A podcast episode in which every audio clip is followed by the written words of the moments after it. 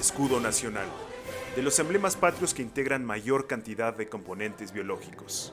Uno de ellos es el águila real. Aparece devorando una serpiente encima de un nopal y representa, en este caso, la guerra sagrada. El águila real es una de las especies de mayor tamaño de su género. Su pico robusto y en forma de gancho es característica distintiva de este tipo de ejemplares. Se reproduce en zonas montañosas y la podemos encontrar en el norte del país y en todo el altiplano central.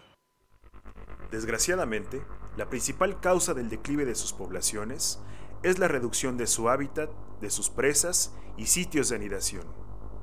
El saqueo de nidos, cacería e incluso el envenenamiento ponen en riesgo a estos bellos ejemplares, todo para fines comerciales y ornamentales.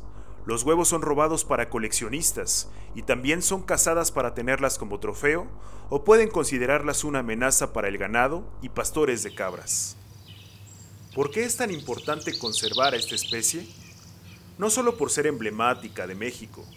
Biológicamente, el águila real es un depredador natural, que se encuentra en la parte alta de la cadena alimenticia.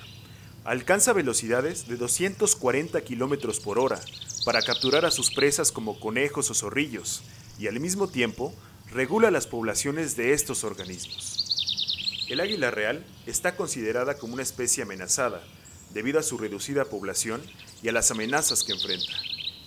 Hasta ahora, los esfuerzos por su conservación se han centrado en cuidar sus nidos. Sin embargo, es un problema de mayor complejidad que debe de contemplar más criterios y escalas. Así es como este hermoso ejemplar integra un elemento básico de la historia del pueblo mexicano, pero también enfrenta riesgos que amenazan con su propia sobrevivencia. Por cierto, el 13 de febrero se celebra el Día Nacional del Águila Real. Yo soy Rubén Jiménez y te espero en el siguiente episodio. Ecos Ambientales.